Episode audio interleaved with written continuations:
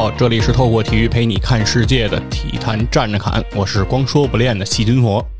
啊，世界杯呢已经结束一个星期了啊，然后今天呢，我们算是给这个体坛站着看世界杯的这个节目砍在世界杯的边上，做一个小小的收尾。因为赶上这个世界杯进行的最关键的时刻啊，在决赛的这场比赛的期间，正好是我阳性的这个情况，所以呢，其实决赛的那场比赛呢，我是没有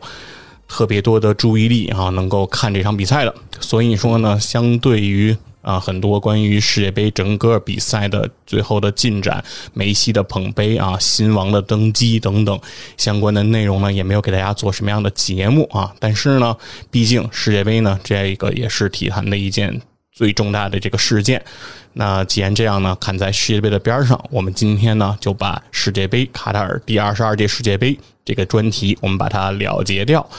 当然了，关于这个克罗地亚的足球，包括南斯拉夫的足球的相关的故事呢，专题的节目呢也在筹备的过程当中。接下来呢，会用别的板块的内容，我们来继续来进行展开，然后就不在这个看待世界的边上来给大家做呈现了。那在最后的这个收尾呢，想收在什么样的情况上呢？呃，其实是这样，在决赛法国对阿根廷的这场比赛当中呢，其实整个上半场我是开着这个咪咕的啊，当时我是开着咪咕的这个转播，然后但是当时呢，因为身体的情况呢还是比较的难受，所以注意力呢并不能特别的集中。但之所以我会在那个时间还会把咪咕打开呢，其中一个非常重要的原因是在决赛的这场比赛当中，有一个人的声音啊，我还是非常的期待的，就是在这场比赛的解说当中，请出了这个宋世雄先生。那我相信所有的球迷也好，体育迷也好啊，对宋世雄这个名字应该是非常非常的熟悉的。那这个是我在儿时啊开始看各种的体育比赛当中就非常熟悉的一个声音了。关于这样的一个老先生，一个老的解说员啊，最早给我们带来各种这个体育赛事的评论报道的这样的一个声音，我们是非常的熟悉的。那宋世雄呢，他出生在一九三九年。今年呢，宋世雄已经八十三岁高龄了啊！其实我还是很难想象啊，一个八十三岁的老人啊，还能在这个世界杯的决赛的解说上啊，来奉献出自己的声音。其实给到大家很多还是一个非常美好的这样的一个怀念和一种想象。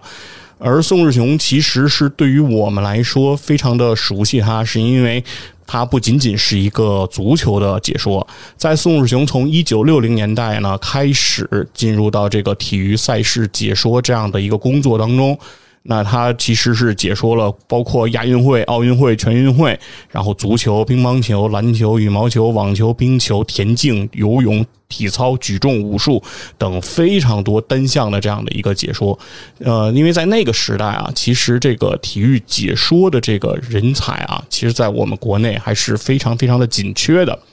整个中央电视台呢，能够从事体育解说的解说员，他也是比较少的。所以说，当时的体育解说呢，是很难做到，就是守着一个专项，说我是足球赛事的解说员，我就只说足球。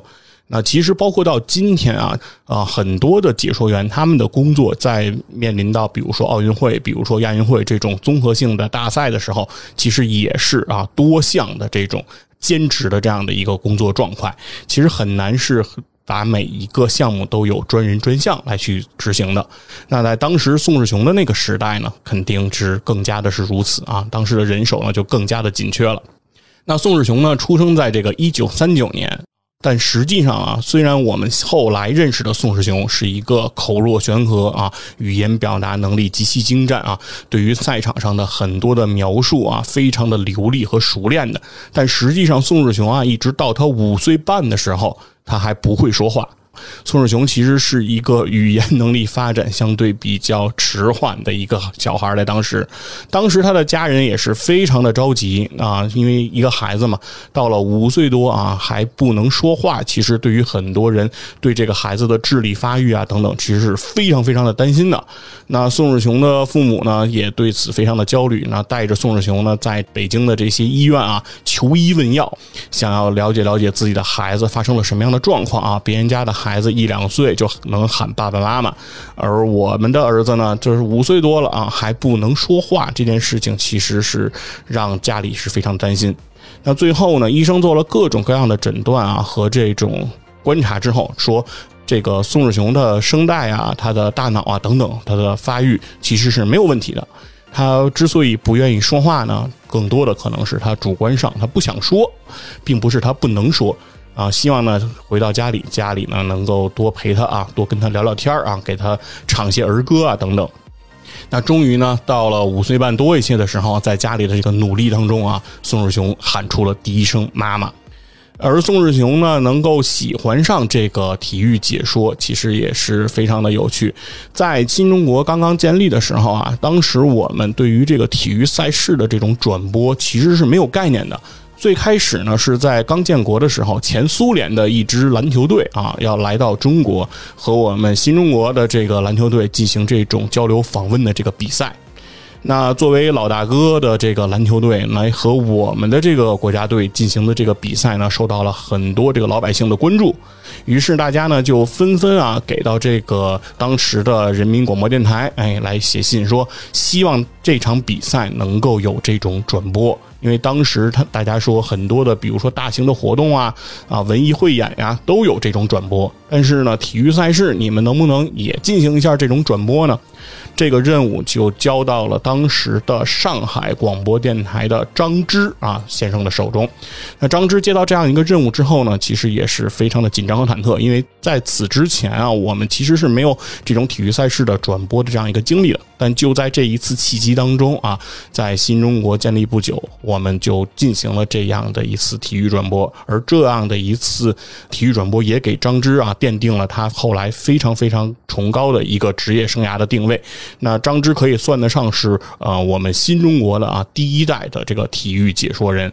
那同时呢。宋世雄也是从张芝的这个解说当中，哎，开始爱上了体育解说这样的一个行当也好，哎，这样的一个形式也好，他就非常热衷于啊模仿这个张芝。当时的宋世雄啊，他就读于北京的第三十七中学啊，现在这个学校已经没有了。在我上中学的时候呢，三十七中就不存在了。那在当时呢？宋世雄就读在三十七中的时候，他的一个拿手的好戏啊，就是模仿这个张芝的这个解说。他的这个解说的这个模仿啊，可以说是惟妙惟肖啊，把张芝的很多名言啊啊，很多的这种在体育赛事转播当中的金句啊，都模仿的非常的相像。所以说呢，在三十七中当时每年的，比如说这个新春啊、联欢会等等环节当中，都会有一个宋世雄学张芝哈这样的一个表演。那宋世雄呢，也算。是自己的这样一个文艺特长，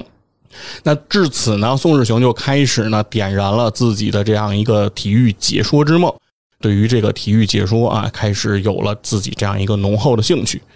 那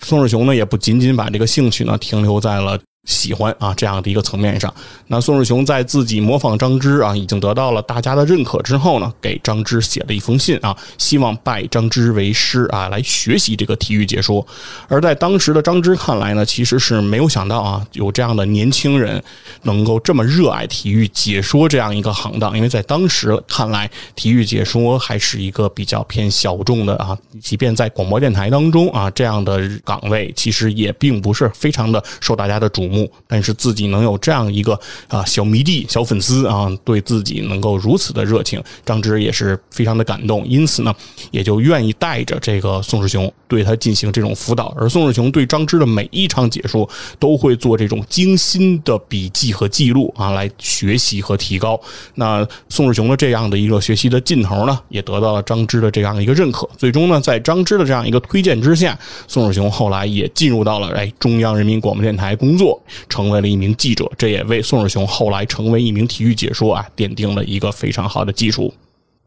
那这个呢，其实就是宋世雄是如何走上这样一个工作岗位的这样一个情况。而宋世雄之所以能够成为啊所有人家喻户晓的这样一个体育转播当中的重要的背景音，其中其实是和中国体育的崛起也是分不开的。从一九八一年呢到一九八六年，中国女排的五连冠都是在宋世雄的解说当中被见证的，可以说是新中国体育事业的这样的一个发展啊。包括一九八四年我们国家啊重返奥运大家庭，第一次去参与这个一九八四年洛杉矶夏季奥运会，那这一系列的解说工作呢，都是宋世雄在自己的工作岗位上啊展开，并且把它。做的非常的有声有色的，所以说这也是所有的人其实啊回味或者说是感怀啊宋世雄的这样的一个声音，不仅仅其实回味的是宋世雄的解说，而更多的是中国体育啊从一个一穷二白的这样一个基础上，让逐渐的成为了今天啊成为了一个体育大国，成为了一个在啊世界体育。舞台上有着非常重要成绩的这样的一个国家，其实都是一步一步这样见证过来的。所以宋世雄代表的一种符号，其实是一个奋进的一个象征。呃，而说到这个体育解说呀，啊，不得不得说两句哈。其实很多年轻人啊，年轻的朋友，包括其实在十多年前啊，甚至二十年前，其实就有这样的声音，就是说，大家在重新去看当时的实况的录像的时候，听到宋世雄的解说的时候，大家其实会觉得很不习惯哈，觉得当时宋世雄在足球比赛，包括篮球比赛这样的一个解说当中，这种。陈述方式啊，比较多的是什么？一号传给二号，二号传给三号，现在三号向前带球啊，分给了四号，四号向前突破啊，五号射门啊，球进了等等。就是他其实是很多的时候是这种用非常快的语速在描述这个运动员在场上的这样的一个动作啊，甚至于在如果你听他的解说的话，你会感觉到有一些枯燥啊，很多时候呃都来不及喊出这些球员的名字。而更多的时候，其实是只能以这种球衣背号来做这种指代，而整个的描述过程呢，它的比喻啊，它的铺陈啊，它的这种修辞啊，其实都是非常非常简单的啊，非常非常直接的，并没有用非常华丽的词藻啊来给到大家这样的一个解说。这是为什么呢？其实这个很关键的一件事情就是，宋世雄这个时代的体育解说和我们今天。看这个体育赛事的解说，它是不一样的。当时宋日雄在体育解说当中啊，他在开场的时候，他喊出的第一句话是“中央人民广播电台、中央电视台啊，现在为大家带来什么什么什么比赛啊，中国队对什么队啊，对吧？一般都是这样的一个开场。那大家要注意的一件事情，就是在这个开场当中，中央人民广播电台它的排位是在中央电视台之前的。所以说，宋世雄他首先是广播电台的解说员，其次呢才是为电视服务，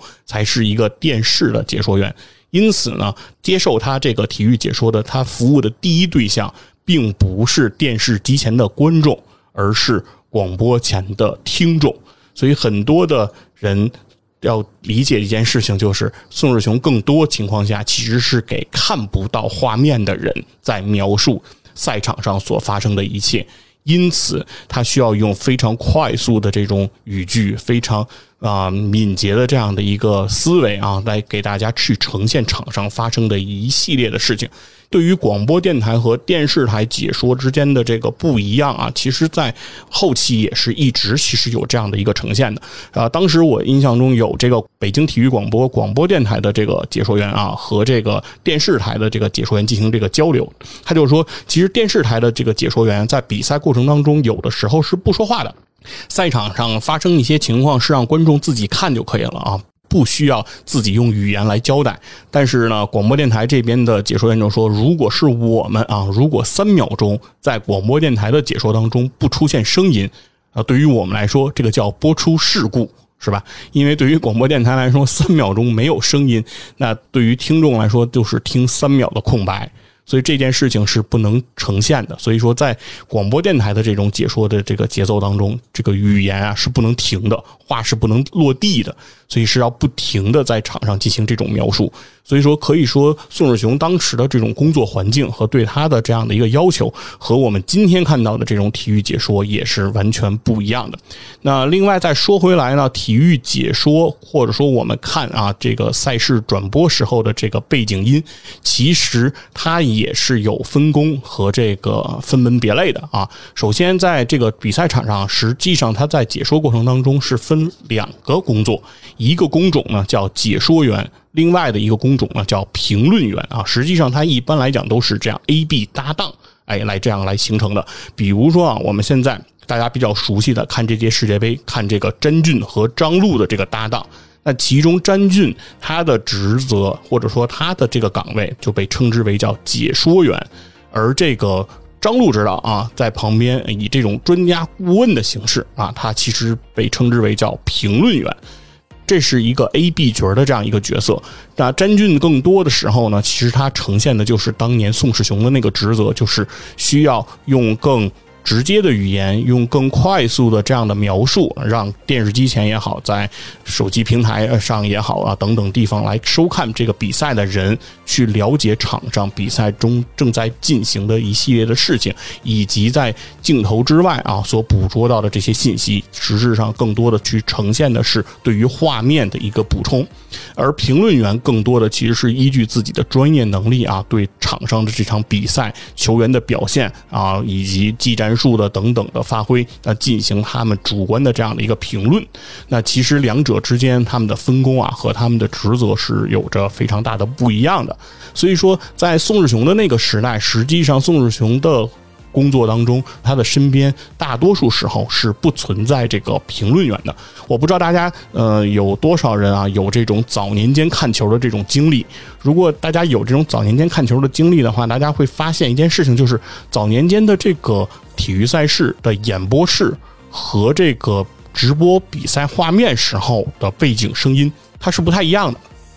在这个演播室的这个环节当中啊，往往是主持人和这个专家啊、顾问等等进行这种评论和交流，而真正一切到了比赛画面呢，声音就不再是演播室里的人的这个声音了，而往往出现的就是像宋世雄也好，包括北京台的宋建生啊这样的专职的解说员的工作啊，他们会是一个人啊来完成整个赛事的这样一个解说工作。而真正，然后等到比赛，比如中场休息，比如说九十分钟比赛结束，画面会再切回到演播室啊，由这个专家啊、嘉宾也好啊，对这个赛事进行这种评论和这种呃讲解。那这个画面其实又和这个现场比赛的时候是不一样的了。哎，所以说其实解说和评论啊，它一直来讲，理论上它不是一个工种，它并不是一个行业。而对于我看球来说，其实，在呃很长一段时间啊，大家现在的这个球迷都会非常推崇这个詹俊的这样的解说。比如大家看足球，就会觉得啊，看英超啊，詹俊的解说被认为是非常的专业啊，大家会非常的推崇他啊，觉得詹俊的解说内容非常的详实啊，很多的技战术的统计啊，对球员的了解啊，都非常的深刻。但其实，在我看球的。之前的这个岁月当中啊，其实对于詹俊的这个认知是非常非常低的，因为詹俊在我看球的时候，就比如说九十年代末、两千年初的那个阶段，詹俊呢其实是一直供职在 ESPN 的。而我在北京，其实啊，家里啊是没有这个条件啊收这个 ESPN 这个频道的，所以我是其实听不到詹俊的这个解说的。我在我看球的时候啊，听的比较多的，就像是比如说像魏一东的解说啊，比如说像李欣的解说，哎，比如说像这个啊文川的解说，哎，他们其实是陪我看这些比赛比较多的这样的一个声音，并不是詹俊。其实。在当初我在看这样的一个比赛的的时候呢，其实我对解说员啊印象啊和他们的评价呢都是相对比较薄弱的啊，我并没有特别在意这样一个解说的人的这样的一个情况，而我当时对评论员其实印象还是很深刻的。我最喜欢的这个评论员，我。在我看英超的时候，我最喜欢的这个评论员叫周峰啊，是一个现在年龄已经比较大的老先生了啊。当年呢，其实还相对会比较年轻啊。周峰他的这个风格呢，是我非常非常喜欢的，就是永远都是不急不徐。他对于整个英超这些球队的理解啊，对于每个球员的状态，对于每个球员的技战术特点，对于每个球员的这些信息啊，显得都非常的。轻松啊！他说起这些球员的典故呢，每个人都能介绍的头头是道、娓娓道来。他同时呢，你会感觉不到他有一丝一毫的炫耀的成分啊。就是很多的体育解说呢，其实也可以做到，比如说功课做得很扎实，然后说起一些球员的职业生涯的履历啊等等，你都会能感觉到他有非常详实的背后的功底，甚至于呢，还会能够哎现场的呃吟唱一些诗啊，可以给大家编出一些定场诗。等等等的这些情况，那这些东西都能代表着他非常深厚的一样这样的一个准备的基础。但是周峰呢，给人的感觉并不是啊，感觉他并没有针对这场比赛的这些球员做什么样的这种准备，他就是对这些球员非常的熟悉，这些球员就像他伙伴一样啊，他就轻轻松松的就可以给你讲得出来。而他在这个讲解的过程当中呢，就是信手拈来啊。这种随意的这种表达，是我非常非常当时非常非常喜欢的，啊，而其实对于宋日雄本身的足球比赛的这种解说，其实我。的印象其实往往就没有那么深刻了，因为更多时候，其实宋世雄的声音啊，代表着一种对于这种赛事激情和高亢的这种感觉。其实有的时候不在于他说什么，而是在于他声音的出现啊，就会给我们带来这种啊荷尔蒙啊向上的这种劲头啊。其实这也是我非常能够理解大家去怀念宋世雄的这样一个声音的这样一个情况。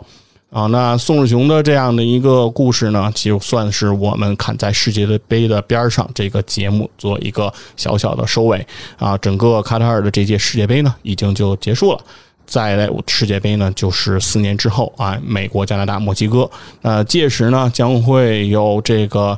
四十八支球队啊，能够参加世界杯，那世界杯的三十二强，那就会画上一个历史的句号了。